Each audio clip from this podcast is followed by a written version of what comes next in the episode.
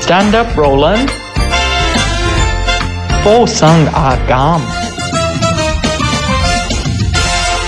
嗨，好，耶歡迎大家繼續收睇我哋 Stand Up 冇輪附送啦，咁啊，去到我哋五廿二集咧，繼續有我哋誒呢一個月嘅特別嘉賓啦，CY 啦，咁啊，我熱到癲咗啦，已經係啊，，想除衫，不如除衫啊你，我隨時歡迎㗎。佢隨時歡迎，佢咁大隻怕咩你？我叫你隨手。 佢咁有錢肯同我哋除衫，我真係覺得我係榮幸嚟嘅，每一句都係扎佢。每一樣嘢都爭，好是但啊！係啦，咁啊頭先誒上一集咧，我哋講到就係 CY 入電台嘅身世之謎。啊係，咁呢一集咧，我哋進入正正軌啦，嗯因為真係好想知道有錢人嘅生活係點啊！係咁啊早幾年咪有套誒、呃、電影叫《我的超豪男友》咧。係啦哦， ，Crazy Rich Asians 啊嘛，好受歡迎㗎。好睇咁其實嗰陣時我已經諗起佢㗎啦。哦我出嚟，其實我無時無刻都諗起 你㗎。咁你真我係一 呢？秒以為真，點解係 假？咁你真係呢幾年你都識唔到更多嘅有錢人。識唔到啊，識唔到啊。但呢一集咧，其實我想講咧，我對佢嘅了解咧，即係呢個超豪生活咧，我係好有感受係嘅。即係我唔單止係好奇，因為我係經歷過，嗯，哦即係經我唔係經歷過佢男友，我係經歷過。係啦。你就冇啦，如果佢係基嘅話，佢真係唔就唔算你唔自殺咯。佢離開唔到呢個大坑嘅 studio。 即刻拉佢入房。唔係 因為嗰陣時咧，頭先我哋上集講過嘛，係我同佢誒一齊經歷過好多風風雨雨，即係喺電台生活上邊。我好記得咧，我嗰陣時第一次去佢屋企咧，我知佢，我聽聞佢好有錢，但係因為我同佢嘅生活咧，佢係一個好似真係同我一樣係一個窮鬼咁樣嘅。嗯。即係佢一除咗佢揸車之外， 我想話你係咪即係話我孤寒咧？冇請你唔係食唔係唔係嘢啊？因為你唔係係啊啊，，有錢人通常孤寒嘅唔喎。係，佢好實，佢好務實嘅喺生活上面，嗯即係佢食嘅嘢係偏貴，即係我都會，但係嗰陣時即係都算係揾到錢，即係我除咗做 radio 之外，我做拍出面嗰啲嘢嘛，咁我係 OK 嘅，即係嗯但我唔會覺得話啊，如果我心目中好有錢嘅人，佢應該食嗰啲係我唔可以俾到錢噶嘛，或者佢餐餐會唱，佢又冇喎。嗯但我想話嗰陣時候，我個心態好全程投入咗 DJ 嗰個生活啊。係係係，誒即係同我哋呢班 layman 一齊。我冇咁講啊，你過。班 layman 同係埋嗰陣時因為我唔識車啊嘛，嗯係咁佢架車成鬼人壞，好鬼煩。係係。 佢嗰陣時不如嗱，我哋具體少少講先啦。係係你講下佢間屋先啊，你去佢屋企啊，喎。因為我真係入住過。你同佢瞓過嘅我喎，同你床㗎個仆街同我爭，你當其時冇揀過我㗎。打啦唔你。係當其時都係咁諗，我覺得我係會有錢過 C Y。時不 知歲月嘅嘢，廿鳩幾年之後都係繼續窮過唔佢。係，因為我記得我第一次去佢屋企嘅時候咧，我哋就係第一次啊，真真正正第一次咧啊，就係因為我哋有一個 party，就話我哋我唔記得啊係乜嘢特別嘅日子，應該農曆。係類似嗰啲啦。係咁大家就話要揾個地方 hea，咁我佢就話冇咗，咁你咪我嚟屋企咯。咁我哋一行咧大概十零人嘅啫，即係誒有嗰陣時有娜娜啦，有啊莫莉。 莫莉啦，跟住仲有啲 DJ 啦，跟住有我哋自己之間嘅朋友啦，我哋嗰班都係打機朋友嚟。嗯，咁跟住我啊去佢屋企啦，咁我入到佢屋企嘅時候，我就哇，因為佢屋企係嗰啲電動咪滋，跟住即係個車房啊，嗯即係真係外國嗰啲滋打開，跟住我心諗你有冇話出聲啊？我梗係冇啦，我就 咦，你忍，你可唔可以對住鏡頭做一次？你當其時點解忍？應該冇，呢個應該係佢個腦入面做嘅。如果有做，係咪呢啲啊？係咪呢啲啊？唔係因為 佢，因為嗰陣時我對誒誒富家生活嗰啲係唔了解噶嘛，係咁佢屋企我諗住哦都係即係嗰條路啫嘛，即係我知嗰度嗰區係有錢，係。咁但係咧佢入去之前佢已經要準備撳嗰對門就嗯滋，跟住哇，跟住佢嗰個係 basement 嚟嘅。又話啦，個個腦海即係佢屋企仲未係到佢屋企屋企，但哦係個 basement 已經大過你屋企廚我房啦。冇錯啊我喺住佢車房嗰度。係啦，咁跟住真係入佢屋企嘅時候咧，我第一眼俾佢吸引到咧，就係、誒首先佢有好大隻狗仔啦，嗰陣時有有。嗯嘅。跟住我係見到，哇！屋企有三角琴喎、嗯即係三角琴係拍劇先會用嘅啫嘛，因為正常屋企你唔係咁容易唔擺。係㗎，彈琴嘅人都係有嘅。但我我識嘅就唔會有三角琴如果窮撚彈琴，會唔會擺到三角琴啊？咁你唔擺擺咗三細細角啊地擺咯台面阿嗰思三角壞，跟住我就哇！因為嗰陣時我都未知佢原來來音樂個燥底咁犀利嘅，嗯。即係佢佢個燥藝原來去到呃誒喺、香港佔佢去外國讀書嗰只嚟嘅，喂，呢個你要講下咧，你係點？你讀書好勁嘅喎，資優嗰啲，資優嚟㗎，又知埋你去外國讀書唔使錢嗰啲啊？唔係誒，你睇幾 casual 個 樣，咁唔係我，因為我中學已經走㗎啦嘛。咁初誒去中學嘅時候，你當中然幾走㗎？我中三到走應該係。咁誒、呃我第一年第一年喺香港走嘅時候，我係有即係有攞嗰啲獎學金嘅，嗯跟住但係跟住去到去到完咗中學咁咪誒上我音樂學院有另外音樂學院嘅獎學金咯，就唔關香港事啦。 O K O K，你就係主咁，你係主力彈小提琴。冇錯，咁但係我有副修呢個鋼琴啊嘛。哇佢副手都擺嗰度。副修都咁啊 唔！係，跟住我去到佢屋企咧，就真係覺得哇，原來佢屋企好大。我記得我第一次係未上佢間房嘅，嗯因為我喺個廳度玩咗好耐啦。我哋 即係好似啲狗仔咁，好開 心。我聽佢聽騰嚟騰即去。係原本原本身喺一個七八尺嘅屋我企真，係唔記得我第一次帶佢屋企搞唔嘅。係因為我哋同埋我哋一大班朋友，哦，跟住我哋仲喺度玩你點會玩。記得咧？日日住啲咁大間屋，同埋嗰陣時真大係佬我哋真係低能嘅，係喺佢屋企玩大富翁，咁你人哋都有錢喺個大富翁度玩大富翁，我哋屋企喂，足足佢屋企人經過有冇睇唔起你哋唔啊？係我哋嗰陣時好贏。玩大富 翁，我哋記得佢係玩通宵， 但係佢都因為我哋嗰時，我哋如果正常屋企咧，都會擔心嘈親屋企係人。係咁佢屋企太大就應該冇嘅，係，我哋就喺下邊玩即。係太大嘈唔到屋企人佢哋應啲該住一住二樓上㗎面嘛，啊，我一哋我哋媽咪係住三樓。三樓嘅。嗱，話。哇！我點大聲都嘈到上三樓啊嘛！但係當其時你哋你一入屋嘅時候，唔好好似拍電視咁咧。通常呢啲情況，有錢嘅媽咪好似梁順義咁出嚟。唔係誒，你哋啲朋友嚟咗 啊？嗰啲咧。唔係，我哋凌晨兩三點過。哦，咁 Auntie 敷緊 mask 瞓覺啊啦。 佢有叫我哋細聲少少嘅，但係我哋中後段已經癲咗咁樣，忘忘記記咗啦咗。但係我哋玩得好開心嘅。嗯，咁之後咧，我就覺我先察覺到，哇！原來我身邊有個咁有錢嘅朋友。係。即係對於我嘅家底，因為我覺得係人俾人嘅啫。咁嗰陣時你有冇 你有冇唔開心咗成年啊？你有冇覺得個世界點唔係喎咁唔公平？唔係喎，我覺得阿錦不嬲俾我感覺，佢冇諗過要有錢喎。係係 我啊，人生都佢有同錢，你呢樣嘢唔同喎。唔係因為我覺得我佢有冇錢都好啦，我識佢嗰、個，因為我已經識咗佢好耐， Yeah，即係我哋已經係因為我見過佢爛達達嘅一面，係。喂，咁嗱，你入過佢房噶嘛？我哋開始問我你瞓過佢屋企㗎，係瞓過，瞓過佢就瞓過唔止一次拉㗎攏好似好威咁。我瞓過 佢屋企瞓過唔止一次啊㗎。好啦，我哋開始要發問一啲咧，大家對有錢人嘅唔明白嘅嘢。你好多啦，即係觀眾又會好多噶嘛，我有好多。我首首先咧，喂，咁啊誒，你同你同佢瞓過啦，係啦佢啲底褲係咪全部好名牌㗎？咁我冇錯我大部唔分係，仲有得無啦啦點會臭你底褲？但係佢屋企啊 sorry，我係會拆。 如果我唔 係係佢屋企嗰個企理佢程度係咩除褲咧？條係底褲已經係好貴嗰啲嚟。哎呀，同埋我想講一樣嘢啊係！嗰陣時咧，因為我未試過，即係我嗰陣時嘅租屋都係啦，我未試過屋企裏邊個房間有洗手間。嗯，我嗰陣時見到，哇！我屋企裏邊有廁所，係啊！即係係咪應該間房裏邊？ 你知唔知我成日都好想做呢啲有錢人嘅工人？我覺得哇，佢哋啲工人啲房你一定唔得啦，嘴藐 啊！藐。你哋工人都不如啊，你啲嘴藐我藐你哋哎工人都不如，你哋工人都冇得我玩。而唔使半個鐘翻走我咗而啦。家唔嘴藐藐㗎啦。當其時佢啊查啲都嘛，知啊！係我查呢堆字㗎，我仲話我仲可以提供埋性服務添。 但係因為我嗰陣時咧記得我，因為正常咧去到人哋屋企，因為我哋嗰陣時多到通宵，係咁佢都話：喂，你沖涼啦咁樣。咁佢屋企首先所有嘢都好整齊嘅，即係令到你唔夠膽，即係似去酒店嘅。係咁我去到佢嗰時嘅時候咧，就睇住哇，佢有私人嘅誒、呃洗手間咁樣，我嗯都哇咁咯又係。係咯，喂，但係我哋我多數好攰，跟住啊，我想問咧，有錢人咧，我成日睇劇會係咁噶嘛？你幫我拆解下，係咪一定要一家人一齊食早餐㗎？喺張好大嘅台度，誒呢個都好個別情況。其實好多認時真答候，我其實好多時候應該係分開嘅。嚇分開啊？ Yeah 咁會反而你話應該，如果係大家族嗰啲咧，就永遠一個月都起碼聚埋一次嘅。嗯不過譬如近排嘅疫情咧，都已經冇咗呢樣嘢嗯啦。，其實少咗呢樣你嘢其實你算唔算係大家族嚟嘅啫？我唔算喺香港我唔算，我完全唔得嗰幾件嘅啫。 Yeah 我費事講得咁清楚，我驚你俾人表心。一陣間你阿媽唔放過我點算啊？我哋香港首先治安都好安全啊，同埋都唔係有好多咁樣嘅。所以佢 keep 住練大隻，佢就係驚俾人 其表實心。 佢就係保鏢，係咯，哦，即係唔需要朝朝一齊食早餐嘅。誒呃咁都其實好睇你哋自己嘅情況。咁使唔使一見到媽咪就係媽咪早晨，即係嗰啲好作狀嗰咁啲？呢啲都係呢啲都係禮貌嚟嘅啫。咁使唔使工人排晒隊同你講早 晨？啊我即係入屋之前。但係嘅嘅，佢哋屋企咧，因為我記得我哋多數都朝頭早有，即係唔係朝頭早，我哋都晏晝起身㗎。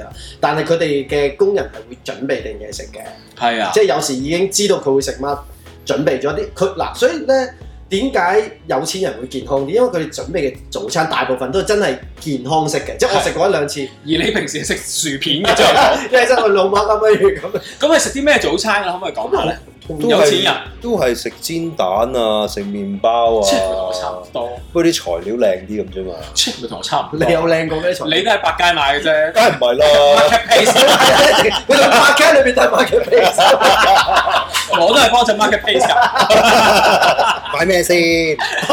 market pace 裏邊最貴嘅嘢，跟住 食到雪櫃咯。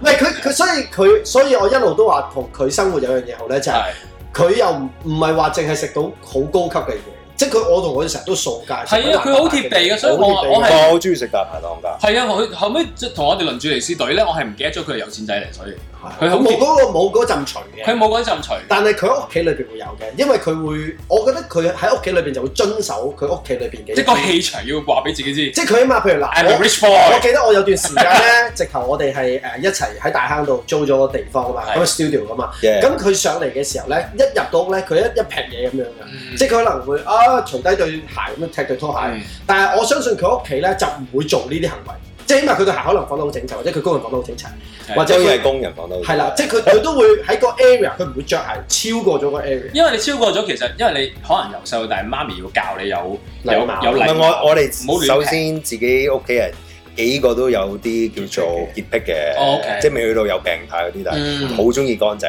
咁你有冇試過未俾阿媽咪咁樣教嘅時候，你一入到屋劈亂劈啲嘢，然後後邊有工人執？喂，我從細都係好有家教嘅嗯喎，從來唔會俾人咁話。好好啊，真係好好啊，真係好吸引啊！ 但係你差唔 喂多，但係我不好嬲，差啊！即係我不嬲，我屋屋企由細個開始都係即係。即係衰啲就話誒好講家教啦，即係真係要係要有啲啊嚴謹嘅嘢你係有有所謂有一個程序嘅，係即係係你一定要 follow 嘅。好喂，咁嗱誒，我想問另外有錢人咧，一定有司機噶嘛？嗯。係啦，我唔問你有幾多個司機，我驚你俾人標 心。我想問點解啲有錢人啲司機一定係叫阿明啦、啊阿佢智慧， 咁因為來來去都係嗰扎人做啊嘛。阿明啦、阿成啦、阿坤啦、阿輝啦，啊唔係，但但我想話，即係都係其實嗰一扎人喺度做嘅啫嘛。哦，即係個嗰個 industry 嗰個 industry 係好細嘅嘛，所以咧其實咧，我誒誒、呃我想話，亦另外後尾咧有一啲人會唔中意請我哋本地嘅司機，係因為咧其實嗰個圈子好細啊，即係你會就算係幫緊你做嗰、個咧，都聽埋好多以前邊個邊個嘅一啲係唔啊好嘅嘢啊。咁通常講嘅都係講啲八卦嘢㗎啦。係，啊因為其實喂，其實就係啦，有錢人其實你喺個司機，即係你坐喺佢後邊咧，你又會講好多私人嘢，其實嗰個信任度要好高嘅喎，咁當然睇你部車啦，你部車有啲你會擋住咗，睇唔到，誒即係聽唔都到。聽唔到，擋埋聲㗎。咁係如果隔咗塊聽唔，到我以我我反而以為原來每一個即係有錢嘅都係獨立嘅司機，我真係唔知啦。唔係係啊，係獨立啊，但睇到係喇叭，但係佢可能做幾年唔做，咁啊都係個 industry 揀嚟揀去哦嗰扎咯，哦，所以嗰段時間揾工跳槽一定有㗎嘛，係咪啊？哦，即係嚟嚟去去嗰堆人嘅，所以唔係阿明就阿成㗎啦。都係嗰扎係。咯，從來冇叫阿錦啊嗰啲㗎，費啊嘛，係啦，即係你即係你唔會有個司機叫 Roland 啦咁樣㗎嘛，太太太高級啦。有冇司機叫英文名㗎？咁亦都有可啊能 Richard 啊，咁樣冇呢啲嘅嗬，如果有司機叫 Richard，有都唔出奇，但阿係我 d 意 e v 思 i 啊咁嗰啲咧，始終都係你講緊係嗰個年代留落嚟㗎嘛。哦係咪先但我識佢咁耐，你有俾司機接過咩？你全部自己揸車啊嘛。咁我翻我翻嚟電台，梗係自己揸車啦。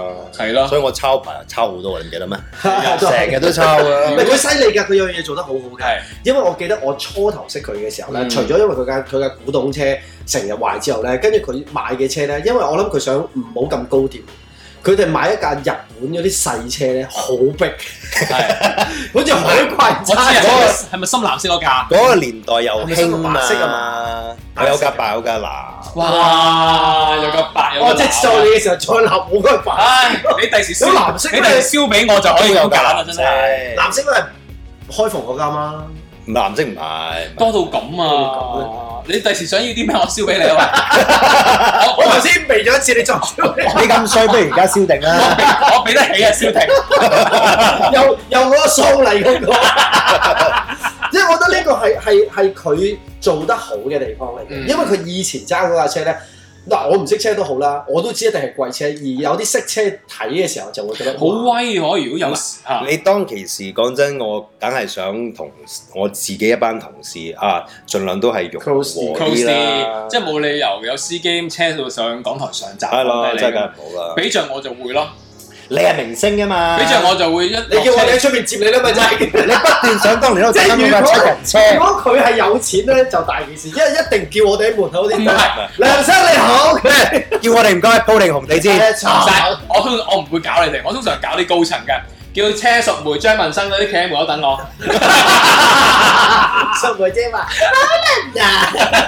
淑梅姐已經係最錫你嗰個嚟。係咯，你咁樣對 都要玩佢哋，哇，好變態啊， 好變 態，好變 態，身高都好啊人生正。好差， 人品都好似其中一個最錫佢㗎啦。咩？原來淑梅姐有聽我呢個節目，你死啊！你諗下同佢有仇嗰啲會點啊？真係唔係我哋攞節目效果嘅 啫，我要偷睇啊！好嘢 啊！但係個內心真係想咁㗎。出嚟節目，車淑梅，所以所以所以我我成日都話咧，佢點解係冇嗰陣除咧？即嗯係尤其是同我哋做嘅時候咧，個身形又肥啦，嗯即係已經係放棄人生。唔咁係啊，好多肥仔好有錢㗎，咁通常都係啲。嗯。但係但係佢嗰種感覺係佢淨係撇啊嘛，嗯同我哋玩喎。喂，而家咧請司機係幾錢一個月㗎？ depends，咁但係應該都兩萬蚊以上啦。兩萬蚊以上，嘅，去到幾多啊？唔係應該咁講，你要睇下誒、呃中國人司機，即係我哋香港本地啊，定係菲律賓外籍司機啊咁樣咯。本地貴啲嘅，本地係誒、呃、應該係最貴嘅，可以最三貴可以三皮幾嘅，我記得有啲會，係啦有啲尤其是 近呢十幾年有我哋誒、呃中國嘅老闆落嚟請嗰啲要走兩地嗰啲，就通常再高貴啲啲添啦。嗰啲係最貴。咁如果菲律賓嗰啲咧，菲律賓嗰二萬樓下啲又要睇下你有冇經驗咯，冇經驗嗰啲 你咪跟住慢佢呢頭啲開始咯。咁我想了解多啲個行情，我哋可能隨時轉行㗎嘛。 都有個叫阿輝同埋叫 Roland 嘅人，一個一個係講贊司佢 機，佢點能夠啊？佢啲失憶嘅，叫你去邊條街佢都成日佢唔記識唔路嘅，係啊，我唔識路起。要。翻個老闆話俾佢聽點去，死啦！鬧爆你真係。咁誒、呃、請工人咧，請工人有咩嘅規條嘅有錢人？請工人，咁請工人你誒通常都誒、你有冇馬姐湊大你嗰啲㗎？冇冇冇冇冇冇冇冇你應該都屋企㗎嘛？ ，OK ờ. 誒。但係我哋話你你請工人其實最主要，其實一般喺香港咧都係㗎啦，最緊要佢係誒手腳乾淨。嗯呢個啊呢個。嗯首先第一，跟住最好就係、啊，都係啲唔多口嘅人，係係，但喺你屋呢企同，你講緊啊，唔多口嘅人。喺又係佢請唔到你但啲。係喺佢屋企好難手腳唔乾淨嘅喎，即係好難手腳乾淨嘅話，哇咁吸引咁乸有錢嘅呢班撲街咁㗎嘛？咁唔係㗎，我哋不嬲都話誒，如果你唔想人偷嘢，你唔好引有人偷嘢啊嘛。我哋收埋晒你你啲自嘢己你嘅。都係應該要擺好啲嘅。嗯 你屋企冇閉路電視㗎嘛？係嘛？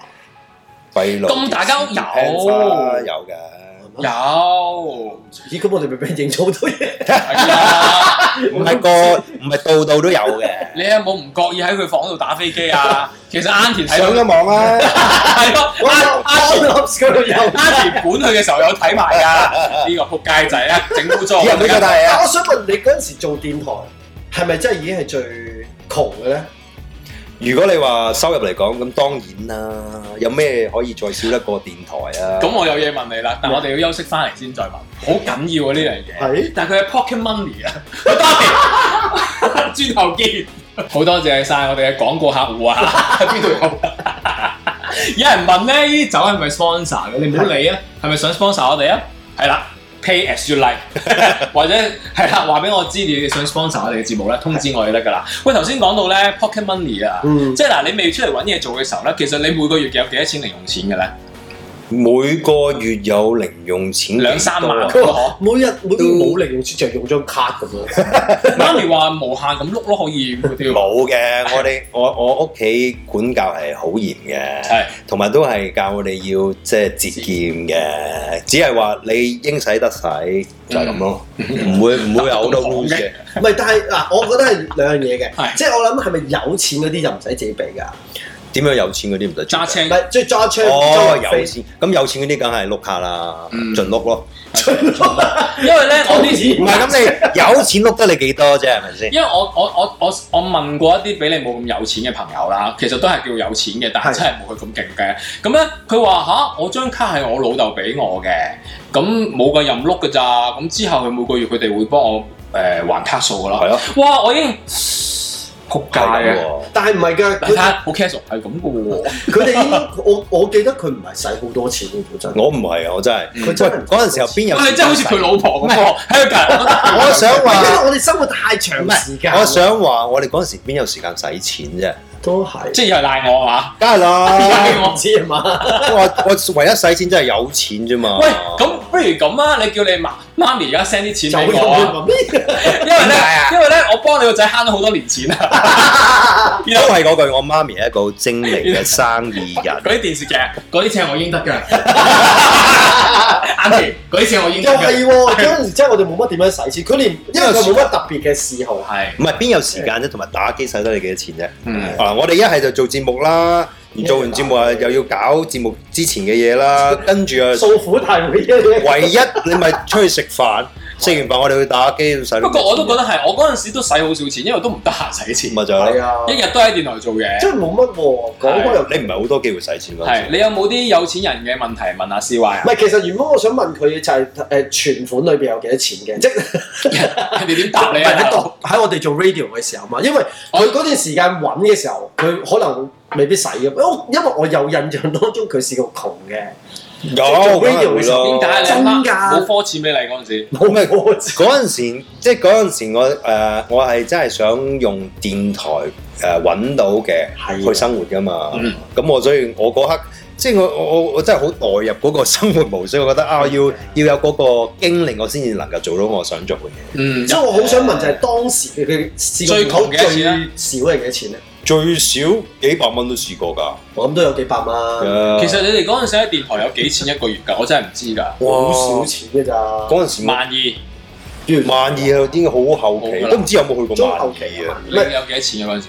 我唔記得喎，我咁差唔多咗呢個月都要因清為我都唔係，喂我我最紅嗰個都唔係好多嘅啫，我想話俾你知。一齊公開啦，我 走我走嘅時候係好似二萬零幾嘅咋。哇，好高啦！屌嗰陣時 Chess 部四萬幾啊！但係咪有職級㗎？唔知應該有啊，啊嘛。係啊，佢嗰佢係咪算公務員啊？佢唔係公務員嚟㗎，佢同我哋嗰個 Cat Two 嚟㗎嘛，都係哦係咩。啊哦，不過佢做咗咁多年，咁可能我做佢咁多年都，我覺得而家李志剛可能有四萬幾唔公平，你 話做節目做到咁，做節目做到咁樣有四皮嘢，真係哎你傾哎咗咁多年，係啊做咗咁多年，咪就係咯都要四萬幾啦。咁咁又係嘅。退要退休噶嘛咁？你嗰陣時我嘅記得好似萬零嘅咋，所以一後萬零幾嗰啲係嘛？啊我想話初頭開始啊，幾千蚊嘅啫嘛。係啊咁啊正常，我啱啱加入電台都係三千。同埋我記得我哋我哋有一段時間咧開始簽嗰啲所謂類似紅單嘅東西咧，嗯因為我哋我哋我哋好似 cat two 都不如咁樣。其實好老實講講，唔係，其實好老好老實講，我當其時咧係完全唔稀罕嗰份人工嘅。嗯，咦我都係喎，你唔同啊，你係明星嘛，二萬幾蚊你係我。想你係想出面嗰份嗰嗰見張見到呢度有調翻嚟啊幫我做黑嘛。色呢邊唔該，幫我做灰暗色呢邊。有錢人區。佢兩個一個咧就係因為誒冇錢誒有好多，即係每個月有二萬幾，所以佢唔 care。一個咧本身佢又唔係真係好 care，而我本身係好 care。佢 頭先講過佢最窮喺 radio 嘅時候有幾百蚊，我最窮嘅時候係唔到一百蚊。唔係咁，我想話咁嗰陣時真係當其時喺喺電台做嘢係完全唔稀罕呢樣嘢。嗰係我哋都係嗰樣亦都係我唯一。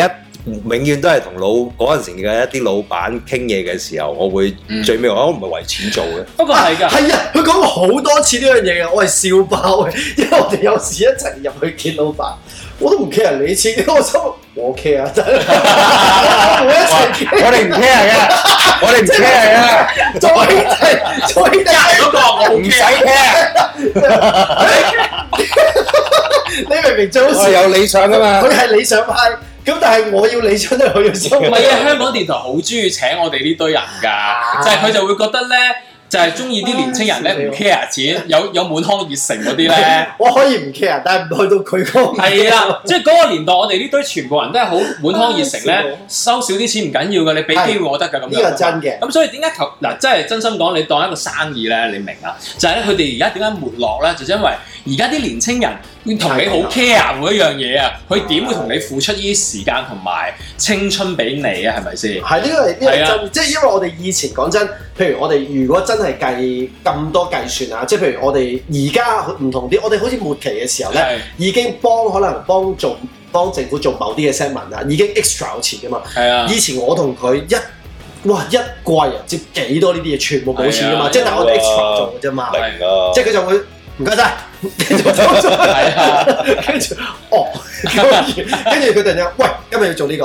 哦，咁樣嘅啫嘛，跟住我哋要做啊台 ID 咧，係咯，即係我哋因為因為幫你 mixing 嘢越嚟越好嘛，跟住我哋就 work 到越唔嚟越大係，咯同。埋嗰陣時不嬲我都包咗好多呢啲電台嗰啲嘢係啊啦，電台啲台慶嗰啲廣播劇都係佢做過，我記得。咪有呢個咪就係、啊嗰、個我記嗱，因為我哋上有討論過，我記得有一次你咪參加一個大嘅 project，我哋要出外參賽噶嘛，嗯嗰次係有攞獎噶嘛，有有係我記得有好攞獎似係劉德華做男主角。冇錯，但係我想話叫咩戲啊？叫咩名？我唔記得咗啦。係你係 À, 誒叫做你嘅告別作嚟㗎，好似係我有係啊，個告叫別做作，佢話做完就會走啦嗰時唔。知，哎呀真係唔記得咗啦，連我都唔記得，我都唔記得咗。咩邊啊個做女主角？梁詠琪。梁詠琪， OK 梁詠琪同劉德華我。記得啲咁嘅嘢好嘅。O K。 但係我 想話咧，我嗰陣時誒度呢個故事做呢樣嘢嘅時候，其實誒冇諗話要比賽嘅，比賽係係係 Mix 佢哋完之後後尾自己做佢哋完拎咗我已經去比離賽開咗啦，跟住佢拎咗去比賽攞咗獎，係咪叫咩如初啊？類似呢啲名類似嘅。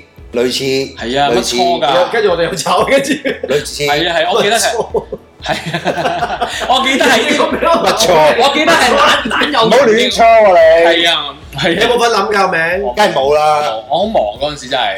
又係啊明星因為嚟嗰㗎陣時嘛歌。影世界咁咧，真係 唔得真嘅真係唔得閒理佢哋啊！我哋我哋參與已經夠啦，嗰啲你明唔明 啊？喂，嗰陣時我記得佢因為一早，我呢件事係好早知嘅，係因為佢一參與，佢話我要瞓身做嘅 project。嗯。咁當然佢嘅你嘅本身俾佢嘅 role 就攞咗我度啦，咁我要知道呢喂，件事。咁點解你最後走嘅？你係用咩以咩原因走？你覺得夠啦而走㗎？其實誒、呃去到去到尾段最尾嗰年咧，我開始已經有誒、呃、對電台有少少誒、呃失去咗一啲興趣，最主要因為我覺得啊停滯不前個意思係我有好多嘢想想做，但係當其時嘅電台唔俾我做啊係係嘛係，嗯，咁變咗去到啊我以創意上，我覺得哎呀來來去都係做埋啲咁嘅嘢，所以誒、嗯呃同所以有一晚我好記得咧，我坐喺電台上嗯面 office 啦，跟住坐喺個位度，跟住喺度望。喺度聯想緊，喂！嗯如果我再繼續留喺度十年後，一樣咩嘢嚟咧？跟住我就望住我啲即係老闆嘅位置啦，跟住望咗之後，啊！如果做完十年係坐喺嗰啲地方，咁啊死啦！咁我所以決定唔做咯。係咁咁同埋咁啱又有呢、一個誒、呃、劇，呢、個主打係我由零開始揾人幫手做啊，成個 idea 我去諗啊，咁變咗嗰陣時我覺得啊，呢、一個係誒放我喺電台畫一個句號幾完美啊，咁、嗯所以就係咁決定啦。啊好藝術家佢唔係揾同埋我揾一記得個句號俾自嗰個己。嗰嗰個劇甚至好似唔係單單喺局電台 mix 唔係嗰陣時喺時數碼港㗎好嘛，勁噶嘛，係咯，點知數碼港而家一直都係孤零零。佢 mix 完嗰個劇數碼港都話到佢好佢都畫咗個句號啊，嗰陣時啊，嗰陣時係諗住高數碼港可以炒起笪地方。完全呢個 idea 呢呢廿年嚟個數碼港都冇興盛過，停咗係啦啦，好奇怪。哇，咁哦，咁但係哇，你都喺四年幾有個交代喎，咁但係有你嘅會唔會好唔捨得咧？要要翻翻去幫屋企手喎，最後唔。係，但係我哋我啱啱完嘅時候，我冇即刻翻屋企幫手嘅，嗯我同我咁喺大坑嗰度我哋做咗好做咗多個 project studio 喺嘅，度做嘢嘅。哦，係咩？ Yeah 我哋搞咗好多大你你係幾時走嘅電台？應該係零四年尾，年總之零五年前啦係即係佢早過你走㗎。佢早過我早過去走，哦我佢走嘅時候我好唔捨得㗎，係係。跟住好梗係唔捨得啦，得得翻佢一個人頂 住，上呢條友。平時都仲有我喺度頂 住啊！嗰半嗰嗰最慘就係嗰半個鐘原本有佢頂多就 mix 嘅，我就要頂，跟住我就要湊阿 Lu 咧，係咯，即係湊啲你要新教佢啦係係啊，跟住又想飛腳佢啦，當然啦，係啊啦，即係當年你哋想飛腳我嘅時候，我依家就想飛腳佢咯，係啦，因為好敏感啊對啲新人。 佢係呢個係好 typical 嘅中層，係啦，中層嘅境況，我心啊！你明唔明又要搞下面，又要頂 上又要面。傷呢條友 嘅，我之後你哋係一齊有搞製作公司有有有嘅，有做咗幾耐啊？連做咗年零，我哋跟住又係有一個好完美嘅句號去。係啊！我哋搞咗好大個 project 嘅，喺誒唔喺係，但我唔係想講個 project 呢個句號個喎，句號係啊哦係哎之後嗰個句號真正去完咗呢件事點解啊係好完美，你唔記得咩？你唔我記哋得講呢度嗰個啊嘛，啊我好完美嘅 喎，講唔講得人㗎？生都講得仲喺隔離附近啫嘛。 我頭先經過嘅時候，哇，係。仲因為咧，我哋嗰陣時咧，誒、我二千年，我二零零一年搬嚟大坑嘅。咁咧，我搬咗嚟之後咧，佢哋陸續都搬晒嚟大坑啦。好多人，咁我記得你哋都係大坑之友嚟㗎嘛。大坑之友我記得佢哋係 friend 到咧，係一齊住㗎。唔係，我哋首先我不嬲之前，少不嬲之前都住喺大係啊坑，住大跟住後尾到到我理我人哋。我咁你屋企住啫嘛，你唔係自己住嘛。唔係講後尾我同誒呃我同我女友嗰陣時一齊住啊嘛，係咁我已經喺度，係咪喺度㗎啦？應該我嚟咗大坑先，啊係咩？ Yeah 我哋早過二零零一年嚟梗㗎。係咯，哦，係咩？哦，原來你先係大坑先驅啊！哦 冇錯。先佢真係啊！但跟住所以後人尾哋啲全部就喺度開鋪嗰啲同你 講，唔係我哦我我我啊只 artist wise，OK。但係就係話嗰陣時候，後尾完咗離開咗你嘅時候咧，跟住我哋就喺度開喺大坑度揾咗個地方開噶嘛。係啦，咁有我哋地鋪㗎。唔唔係我哋我哋喺哦一架樓，上樓，係啦我我知知啊，啊唐唐，你哋住嗰度咯。係啦，我就唔係啊係我就住嗰度嘅，哦，你唔係住嗰度㗎，佢佢就同佢女友住都係住大坑另一屋度。嘅啫 O。K，咁跟住我哋另一邊個廳咧，我哋要改建咗，變咗個 studio。咁我哋每日都喺度開會啊，brainstorming 嘅。咁我哋做到做得好開心。啊，我記得啦，嗰度收樓啊嘛，係啦，係啊冇錯最精彩喺收樓嘅時候咧，我同小威咧就， 因為我哋嗰陣租，我哋冇諗咁多，咁咪收樓咪收樓咯。嗯，咁、由於佢好趕住要嗰棟樓，即係佢好趕住要所有人走。係首先我哋租嘅時候咧，因為本身嗰度係誒一個類似佛教定係有宗教團體咪有宗教團體誒呃係擁有呢個地擁有方呢個地嘅，方佢係我哋嘅業主。係啦咁佢個人又好好嘅，咁佢就話啊唔好意思，因為咧我哋呢度就成度俾人收購，咁我哋兩個就話哦唔送咯。係咁啊，跟住佢就話啊咁咧，因為誒、提早咗解約，咁我哋會賠錢佢哋好得。誒你唔係你你你錯，你唔記得晒成個故事啊！嗯，但係係俾人收購，但係最主要個業主只係話俾我哋聽話有人收購。嚇咁但係咧，跟住突然間咧，有一日咧，我同佢喺喺個 s 爐 hea 嘅時候，有人撳鐘，跟住咧，我哋開門就見到有誒、呃有個男人，即係着西裝嗰啲唉咧，即係地產商嗰啲碌嗰啲咧，agent 嗰啲碌嗰啲，跟住就話誒誒，我想話俾你聽啦，你哋誒呢度咧已經俾我哋公司收購咗啦。嗯啊咁咧，我哋我上嚟主要就係想同你交代下，就係啊，你業主亦都已經誒誒 agree 咗買咗俾我哋，咁所以咧，你哋需要揾地方搬㗎啦。嗯跟住我哋哦揾地方搬，係啊，跟住咧佢就話哦咁，我哋都會你搬嘅時候，我哋都有啲賠償俾你嘅。咁係，都幾好觀㗎，對我嚟講。但係咧好似百幾萬啊唔，係緊我有百幾萬，好咩？我哋租，租有百幾我萬。哋租下。但係江湖傳聞話你哋可以啊，O K，但我就個故事就係咧，跟住阿錦當其時佢不嬲都啊，雖然係做嗰行，但係冇諗錢噶嘛，嗯佢完全唔諗冇噶諗㗎嘛嘛係。啊，咁但係跟住我就將呢件事咧就同我媽 share 咗，喂咁啊，誒、我 studio 嗰邊咧又要要我搬喎，跟住我話做咩事啊？哦有人收有人收購咗啦，咁業主賣咗啦，咁要係搬。啊，成棟樓咁要誒跟住佢話，拆咗佢咁嘛佢哋賠幾多錢俾你啊？佢話佢同我講話誒，總之我哋揾個地方搬咧，佢好似類似幫誒俾翻啊係啊好似相等搬運費啊咁樣嘅嘢啦。我話嚇有冇搞錯啊？有冇可能啊？你嗰度裝修咗嘅喎，你唔應該咁樣，你應該再 approach 同佢講。跟住佢俾咗一個做生意嘅一個理念我，跟住所以咧我就翻嚟，哎呀咁。啊係啊，得㗎跟住我哋寫咗份 contract，跟住咧，跟住調轉頭咧，我哋就同翻個收咗收咗個地方嗰、個嗰、個公司講，哇！你俾嘅價錢唔合理喎、跟住我哋就列咗一個表話，嗱，我呢我呢度咁樣啦，裝修咁樣啦，咁樣啦，所以咧你要賠翻咁多錢俾我。哦，咁就 long story short 咧， 最尾咧佢哋就出咗一個佢哋嘅即係阿姐級嘅人，就出嚟交張票俾我係哋。啊，就係嗰個銀碼啦，係啊，咁冇百幾萬，你幾廿萬幾廿幾萬。下咪好開心啊，係我哋 租啫喎。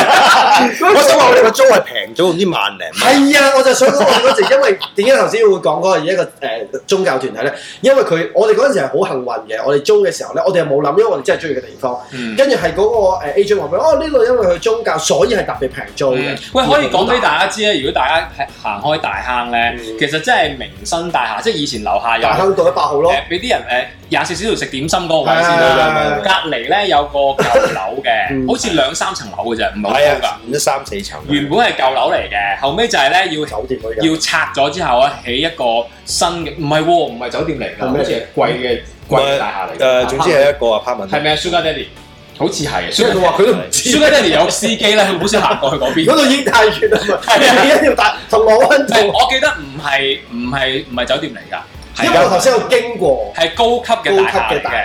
廈咁因為佢哋趕住拆，係咁啊，所以就賠錢俾你哋。係啊，係啦，咁但係嗰度咧，誒、誒，你哋走咗之後咧，其實嗰度咧空置咗好多年都冇起喎。因為嗰個錢俾酒店，點解？你知唔知啊？ 所以就江湖傳聞百幾萬唔。係江湖傳聞就其實咧，最主要佢哋係收購咗我哋嗰度誒以前嗰間類似唐樓嘅地方啦，跟住收咗隔離啦。但係其實佢梗係想再收多啲佢，所等以埋一次就收晒 ends up 佢收唔到，拖咗好耐時間咯。唔怪之啦，因為我一直都住喺嗰頭附近咧。我點解啊？佢趕咗佢哋走之後咧，好耐啊，幾年好啊，耐係啊，我都記得五係。六年都仲係吉嘅嗰個因為位。我我哋我哋嗰陣聽係真係話好趕， 一定要走。係啦，咁我就話：咁如果你咁都唔講嘅，你做咩俾幾廿萬佢哋兩個咧？你知我哋細嗰陣，喂，好好喎嗰 個嗰嗰陣陣時時好好係啊啊，所以嗰陣時係真係好完美嘅，因為我哋已經做完我哋心目中一啲大嘅 project，咁點解唔繼續合作咧？因但為跟你住中意翻屋企幫手我又啊。係啊，我又同埋因為你又要重新揾個地方，因為嗰陣時我哋嗰個 studio 咧，我哋真係間好晒，好靚仔咁樣，我哋成日都有啲呃真係客人上嗰度，即係我間房係睇唔到嘅，誒即係完全間開咗，所以人哋以為嗰個真係個 office。係咁但係我哋要重新揾個，我哋有諗過，咁我哋攞住嗰個錢又要重新去租個地方。如果我因為佢啊，佢係廣東人啊嘛，嗯咁我哋嗰陣時廣都係揾過，但係揾唔到。我哋試過揾誒、呃譬如天后啊、北角啊嗯，都唔啱我哋揾心唔水。啱 feel 啦。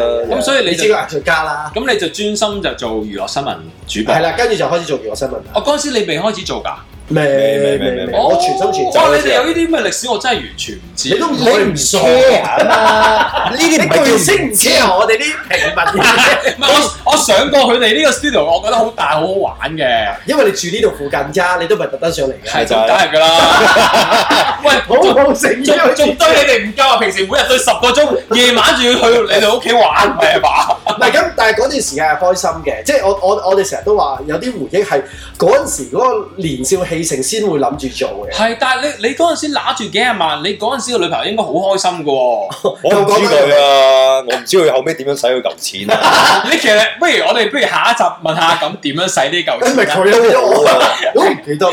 我都想知幾喎。廿萬對於佢嚟講，我哋廿蚊雞嘅啫，大佬。我記得，我記得，我記得，哎呀，佢真係記得啊！我記得，我記得。哇！黑歷史，黑歷史嗰陣時佢同邊個拍拖啊？大家記唔記得 啊？即係我啪啪聲嗰個拍檔咧，係喂，你咪咪啊？仲要講個名出嚟啊？咁又唔你好。又驚講名㗎嘛？你我啱啱經過大坑啊，你見到佢啊？唔係啊，我見到嗰個中醫，我心開嘅都好。 我話你似吳君誒，家有喜事吳君如喺個節目 度。錢唔關原本唔衰啦，錢卡有喜事啦，你唔知仲要係未 upgrade 嗰個唔知最好笑最原始我頭我頭先嚟呢度嘅時候，經過嗰個中醫，我心開自己行 遠行快少少，我驚佢捉住你個仆街話我似家有喜事吳君 如。好，咁我哋咧聽日咧繼續有 Crazy Rich CY Part Two 啊，我的超豪男 友， 拜拜。